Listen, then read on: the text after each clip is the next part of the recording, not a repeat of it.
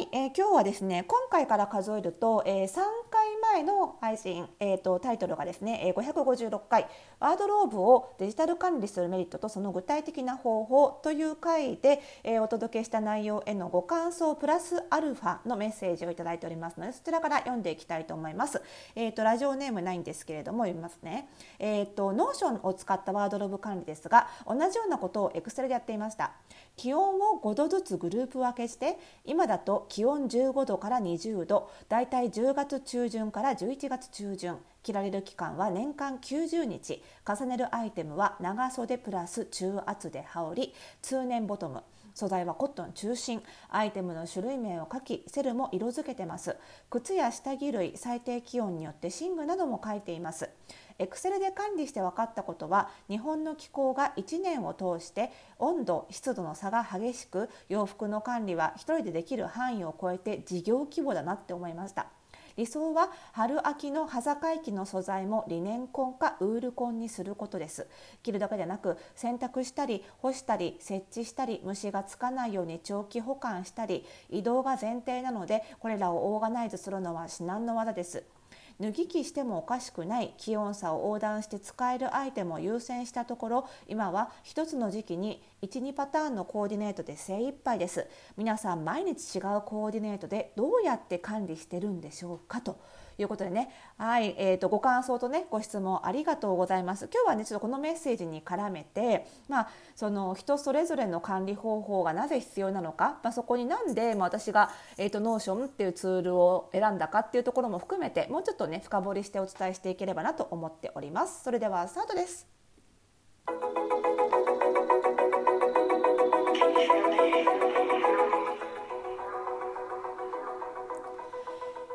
いということで始まりましたおしゃれの呪いとくラジオ。本日で559回目の配信でございます。この番組ではあなたに巻きつくファッションへの思い込みイコールおしゃれの呪いをバーサバサと解いていきます。服装心理学をベースにおしゃれをもっと楽しみ自分を変えるコツをお届けしています。お相手はパーソナルスタイリストで公認心理師の久典沙です。本日もよろしくお願いいたします。いやーなんか明日は世間的には祝日だって言うじゃないですか。もう私ね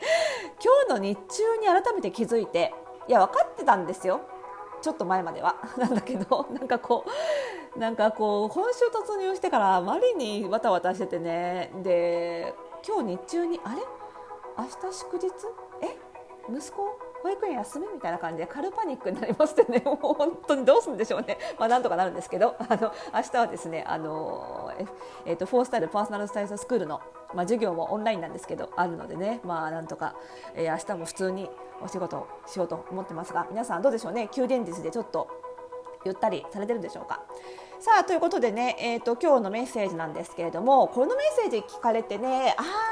分かる。本当大変だよねって共感された方もいらっしゃればなんかこうすごい難しいことを言われている。え私こんなにちゃんと管理してない？やばいって思った方も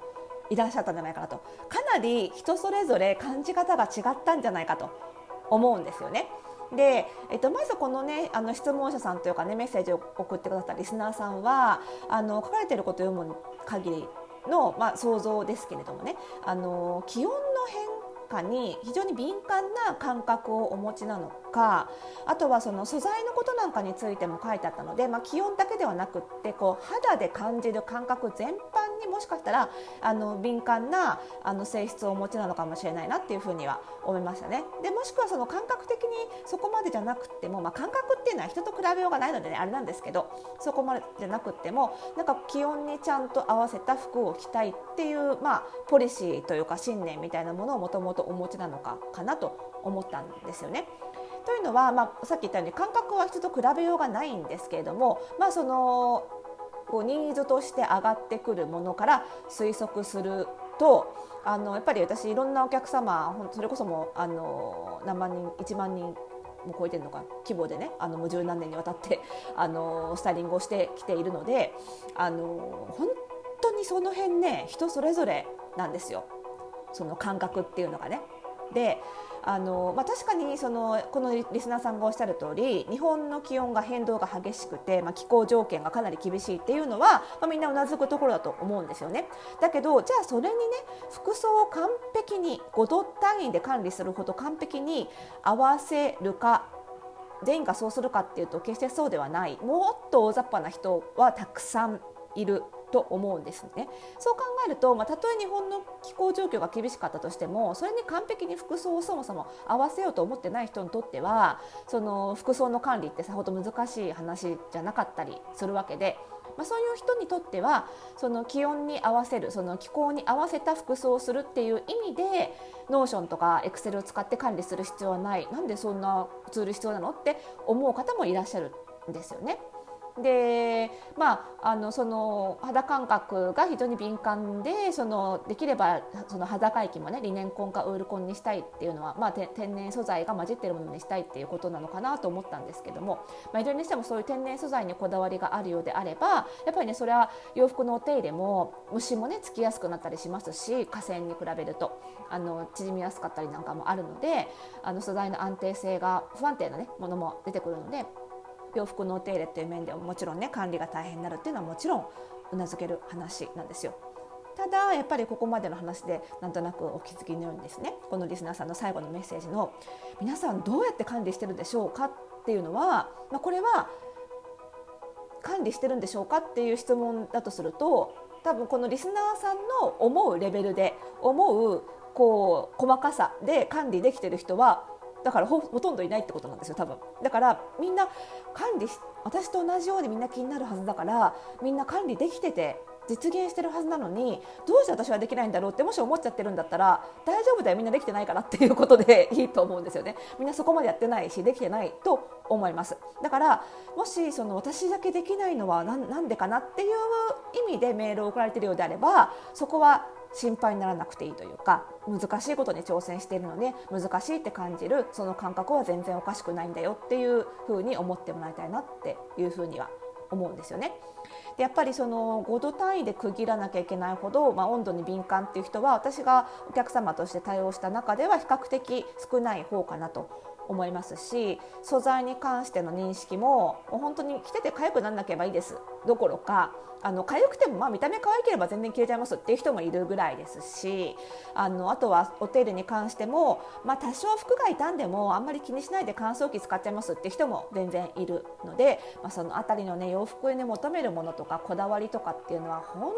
当に多様なんですよね。触り心地にこだわりがあるのかそれとも触り心地どうでもよくて見た目にこだわりがあるのかみたいなその感性感覚の問題はもちろんなんですけど、まあ、それに加えてその洋服の条件に必要な条件が変わってくる生活環境とかその価値観とかもみんな全然違っていてでファッションに限らず、まあ、衣食住って言われるもの全般にそういうものが顕著に出るんですよね。だから食事で例えると分かりやすい方もいるかもしれないですけども例えば3食すべて丁寧に下ごしらえをして丁寧に自炊をしたいっていう人に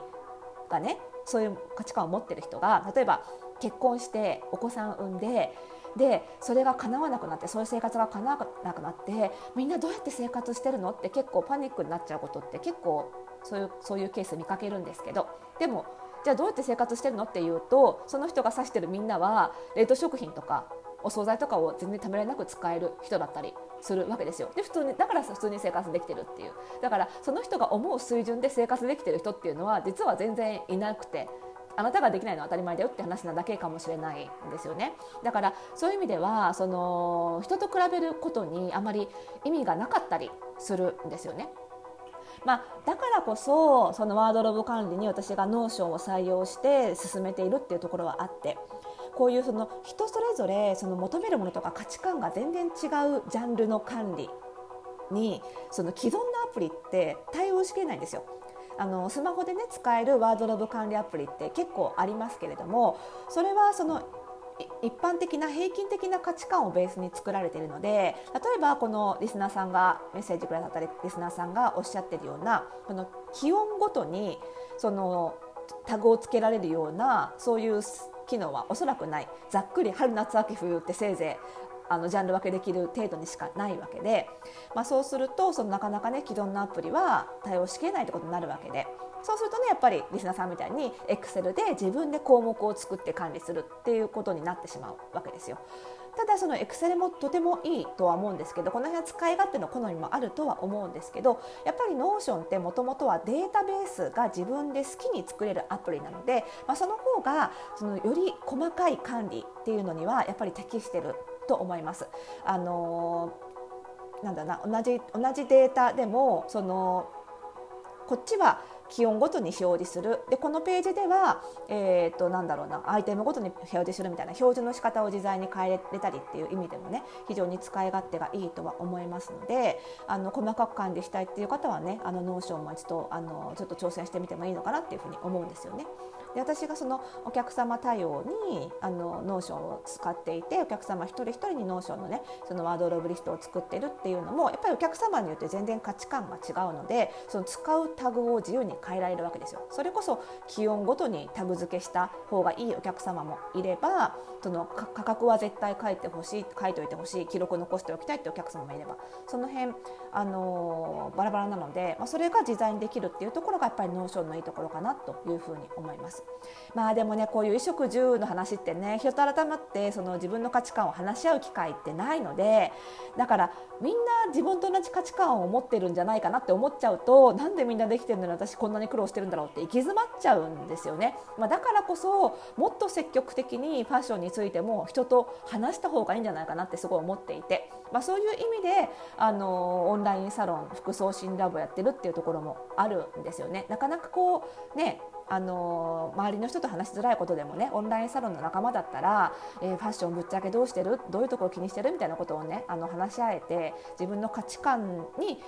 気づけたりもするのでねはい、なので、まあ、その辺もぜひねよろしければあの服装心理ラボの方に入っていただいて、まあ、その辺のメリットを感じていただけるのもいいんじゃないかなというふうに思います。ということでまた次回の配信でお会いしましょう。